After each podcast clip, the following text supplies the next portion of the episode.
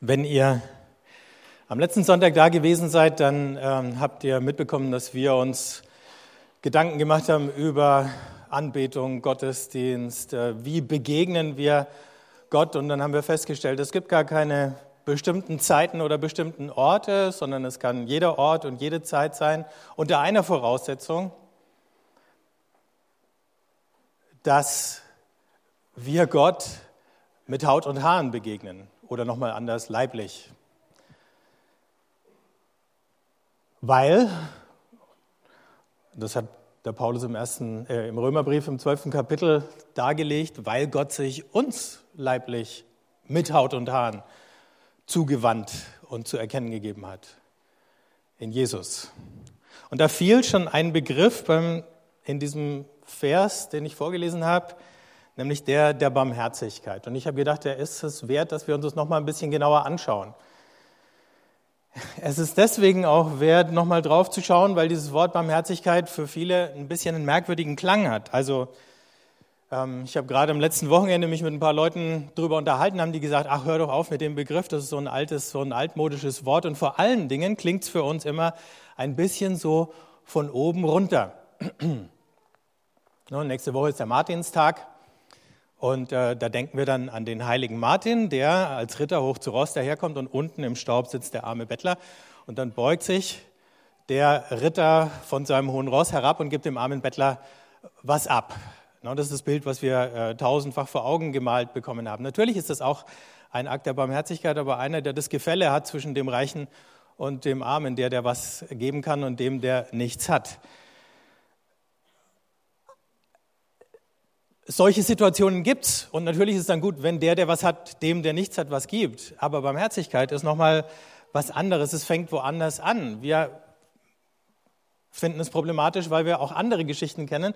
Ich habe eine schöne kürzlich gehört von einer italienischen Hilfsorganisation, die äh, nach Afrika gegangen ist, um gegen die Armut dort zu kämpfen. Und dann sind sie da ins, äh, in die Gegend, wo der Sambesi fließt, gegangen und haben da mit den Leuten versucht, ein, ähm, ein landwirtschaftliches Projekt zu machen. Die Italiener haben gesagt, das ist doch fantastisch, der Fluss, das Tal, da wächst ja alles. Und dann sind sie gekommen, als gute Italiener haben sie dann Tomaten und Zucchini angebaut, um den Afrikanern zu zeigen, wie das geht, damit die armen Afrikaner irgendwann keine armen Afrikaner mehr sind, war natürlich so der Hintergedanke. Ähm, sie haben sich aber keine Gedanken darüber gemacht, warum von den Afrikanern noch keiner draufgekommen ist, am Sambesi irgendwas anzubauen.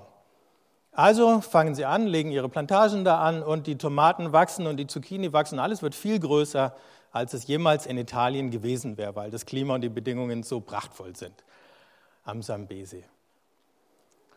Und äh, dann, als alles schön gewachsen war, als die Tomaten und die Zucchini reif geworden sind, kam aus dem Sambesi eine Herde Nilpferde und hat alles kurz und klein gefressen.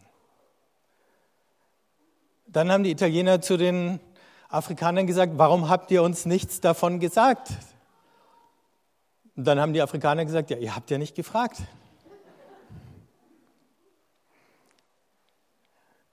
Du kannst da am Sambesi nichts anbauen, weil dann kommen die Nilpferde und fressen dir alles weg. Also, diese Form von Barmherzigkeit, diese koloniale Barmherzigkeit, wo der Besserwisser kommt und den anderen zeigt, wie es geht, oder meint, er könnte es zeigen, wie es geht, die ist ja auch tausendfach gescheitert. Die will gar keiner. Wir wollen auch keine Barmherzigkeit, die in Almosen besteht. Das ist manchmal schon die Verletzung der Würde des anderen, wenn wir versuchen, im Almosen zu geben oder so eine Art Nachhilfeunterricht, wie es jetzt eben die Italiener gemacht haben. Und dann gibt es natürlich auch noch Barmherzigkeit, die aus so einer Haltung kommt, die wir das Helfersyndrom nennen. Also du brauchst es, gebraucht zu werden. Und deswegen machst du dich unentbehrlich. Das sind alles Dinge, die wir sozusagen jetzt erstmal aus unserem Gedächtnis löschen müssen. Nachdem ich sie euch jetzt erstmal eingehämmert habe, müsst ihr sie jetzt wieder streichen. Aber das sind Missverständnisse von dem, worum es geht, wenn wir von Barmherzigkeit reden. Barmherzigkeit hat aber im Neuen Testament für das Leben von Christen einen ganz entscheidenden Stellenwert. Und man sieht es in fast dem Spitzensatz aus der Bergpredigt, kurz nachdem Jesus sagt, liebt eure Feinde, fällt dieser Satz, Matthäus 5, Vers 48, da heißt, ihr sollt also vollkommen sein, wie es auch euer himmlischer Vater ist. Seid ihr in dem schon mal hängen geblieben? Habt ihr euch schon mal überfordert gefühlt von dem Anspruch, vollkommen zu sein? Wer hat es schon geschafft? Danke. Interessant wird, es gibt eine Parallele, die seht ihr hinter mir schon im Lukasevangelium, genau an der gleichen Stelle, wieder nach dem Gebot oder dem Aufruf zur Feindesliebe. Und dann sagt Jesus, seid barmherzig, wie euer Vater barmherzig ist. Also wir können sagen, Vollkommenheit im Neuen Testament ist nicht, dass du nichts falsch machst. Vollkommenheit besteht darin, dass du barmherzig bist. Und zwar mit dir selber und mit anderen. Barmherzigkeit hat zu tun mit einem anderen Wort, das in dem Zusammenhang immer wieder auftaucht. Das hat im Deutschen noch einen viel schlechteren Klang, nämlich Mitleid. Das kennt ihr ja auch, ne? Hör mir auf, ich brauche dein Mitleid nicht. Ich will kein Mitleid. Und auch das ist ein Missverständnis. Es gibt dieses herablassende Mitleid, wie es diese herablassende Barmherzigkeit gibt. Aber das ist nicht die, ähm, die wir bei Jesus sehen. Ich lese euch eine kleine Geschichte aus dem Lukas-Evangelium vor. Da heißt, als er in die Nähe des Stadttores kam, trug man gerade einen Toten heraus. Er war der einzige Sohn seiner Mutter, einer Witwe. Und viele Leute aus der Stadt begleiteten sie. Als der Herr die Frau sah, hatte er Mitleid mit ihr und sagte zu ihr, weine nicht. Dann ging er zu der Bahre hin und fasste sie an. Die Träger blieben stehen und er sagte, ich befehle dir, junger Mann, steh auf. Und der Tote steht auf.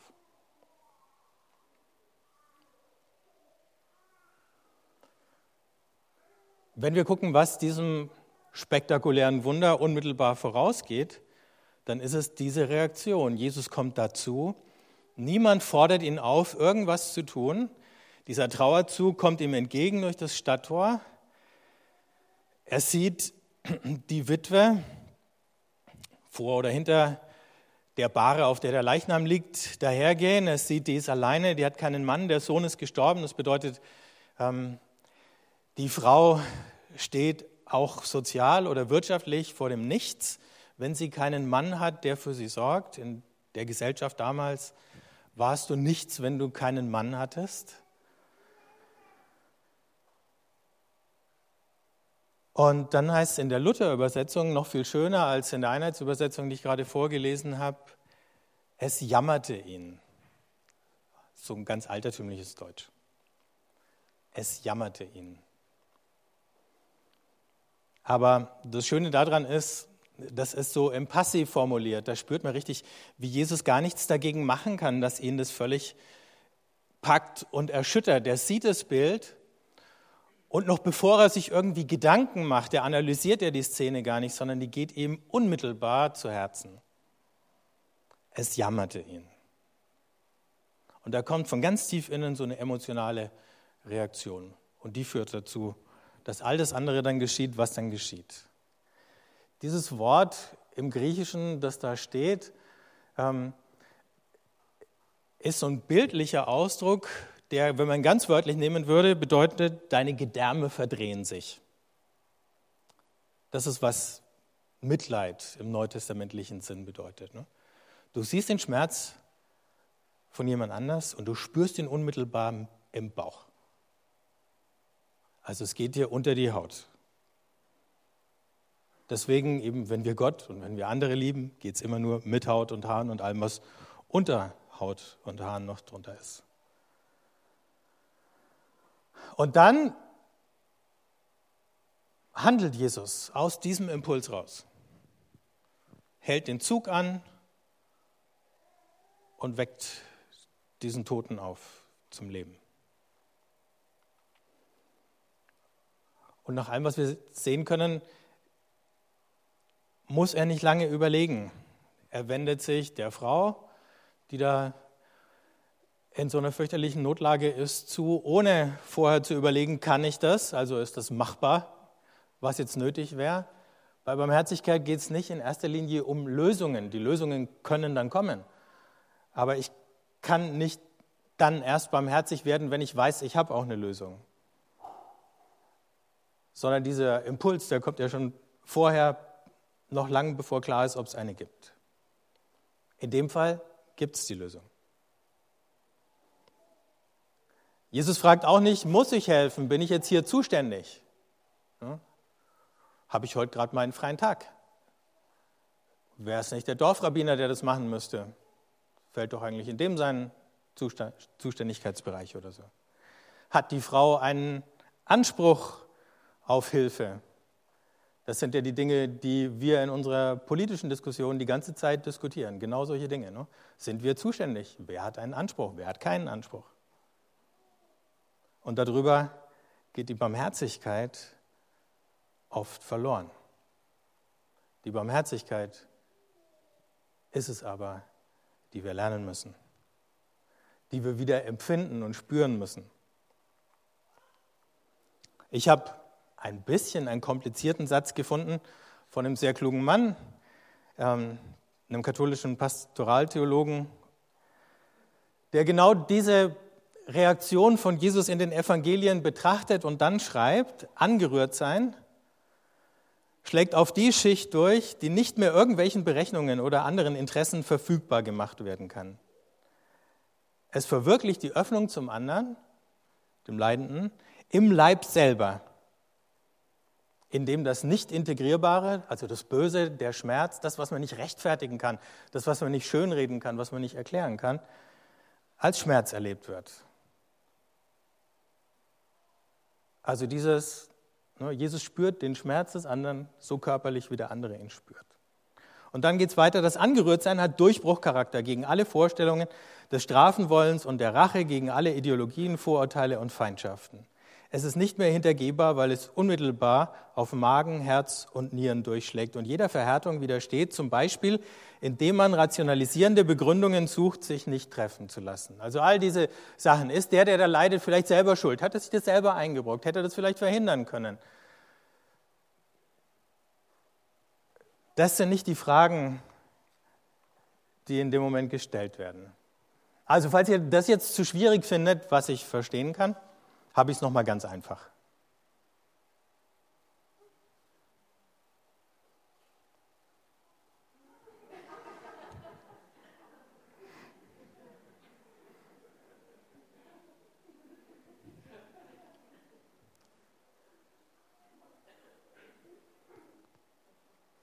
So ist besser, oder?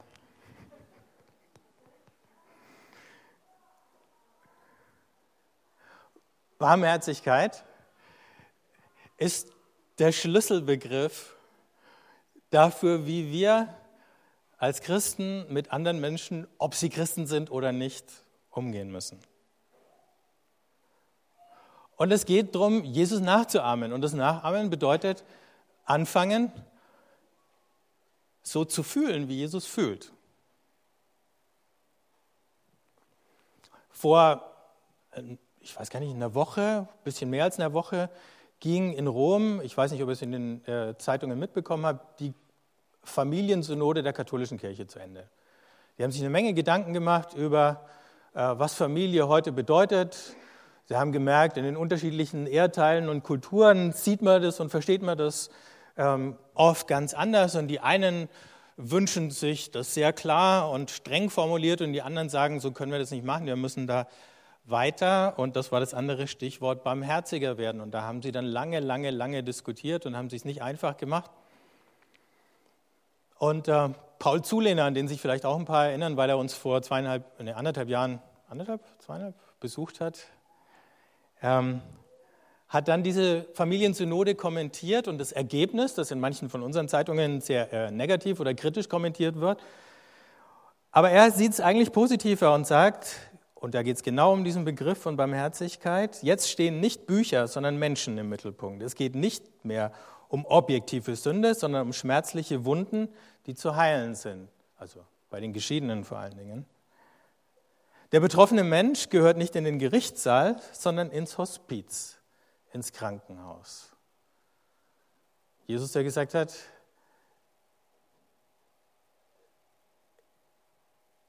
ich bin gekommen, nicht um zu richten, sondern um zu heilen. Der Sünder braucht den Arzt, nicht den Richter.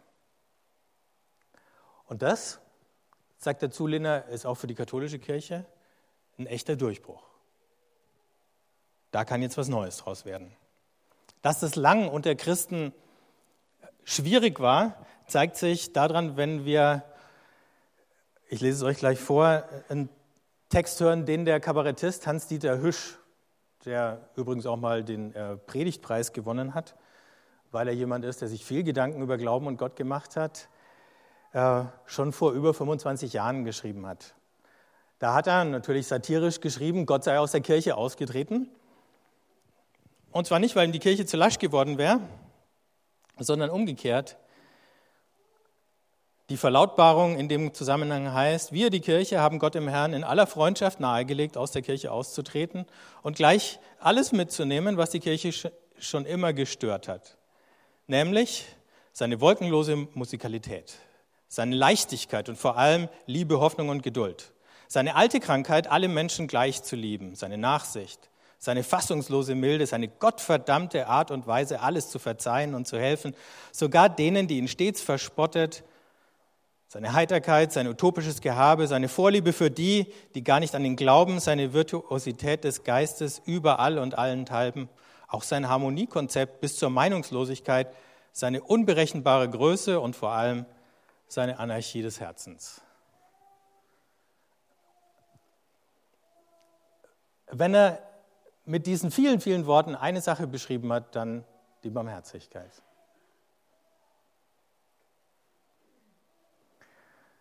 Das Schöne an diesem Begriff der Barmherzigkeit ist auch, er bietet uns eine Möglichkeit, mit Menschen anderen Glaubens ins Gespräch zu kommen. Jede Sure des Koran fängt an mit der Anrufung Gottes als des Barmherzigen. Da haben wir was gemeinsam. Jetzt können wir darüber reden, was es bedeutet und wie man das lebt. Falls ihr gestern äh, in die Losungen geguckt habt, äh, ich habe sie auf Twitter gesehen, da stand ganz passend, du sollst den Fremden lieben wie dich selbst. Und das steht nicht erst in der Bergpredigt, sondern es steht im dritten Buch Mose, im Buch Levitikus. In dem Buch, ähm, wo wir alle das Lesen aufhören, weil da so viele äh, Gesetze stehen, die uns so fremd und merkwürdig erscheinen, ähm, dass wir dann weiterblättern, bis wieder die schönen Geschichten kommen. Ach, ja, genau, da ist er ja schon. Und äh, zu, zu, diesem, zu dieser Losung gestern hat jemand anders auf Twitter einen Kommentar gepostet und der war von Methusalix aus Asterix. Der sagt, du kennst mich doch, ich habe nichts gegen Fremde. Einige meiner besten Freunde sind Fremde. Aber diese Fremden da sind nicht von hier.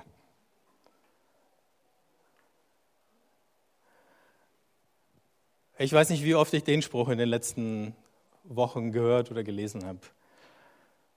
Ich habe nichts gegen Fremde, aber, aber die sind nicht von hier.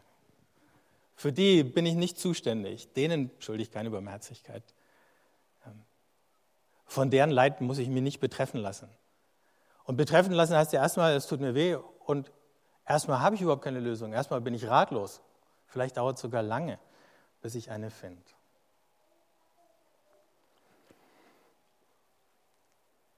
Jetzt gibt es ganz viele drastische oder dramatische Bilder und äh, Geschichten, mit denen man Betroffenheit erzeugen kann. Ich habe ein Video gefunden was ihr guten Gewissens anschauen könnt, weil ihr keine Albträume davon bekommen werdet. Ähm, das im letzten Jahr ähm, eine deutsche Band gemacht hat, ist gar keine christliche Band, soweit ich es weiß jedenfalls. Die heißen die Broilers. Und äh, die Broilers haben ein Lied gemacht ähm, in Zusammenarbeit mit Pro Asyl, das ich oder ich würde euch gerne einfach sozusagen anstelle eines Gebets ähm, dieses Video anschauen lassen. Und während ihr es anschaut, versucht euch doch einfach mal von den Bildern und der Musik und den Texten berühren zu lassen. Und dann wartet in aller Ruhe ab, was daraus werden kann.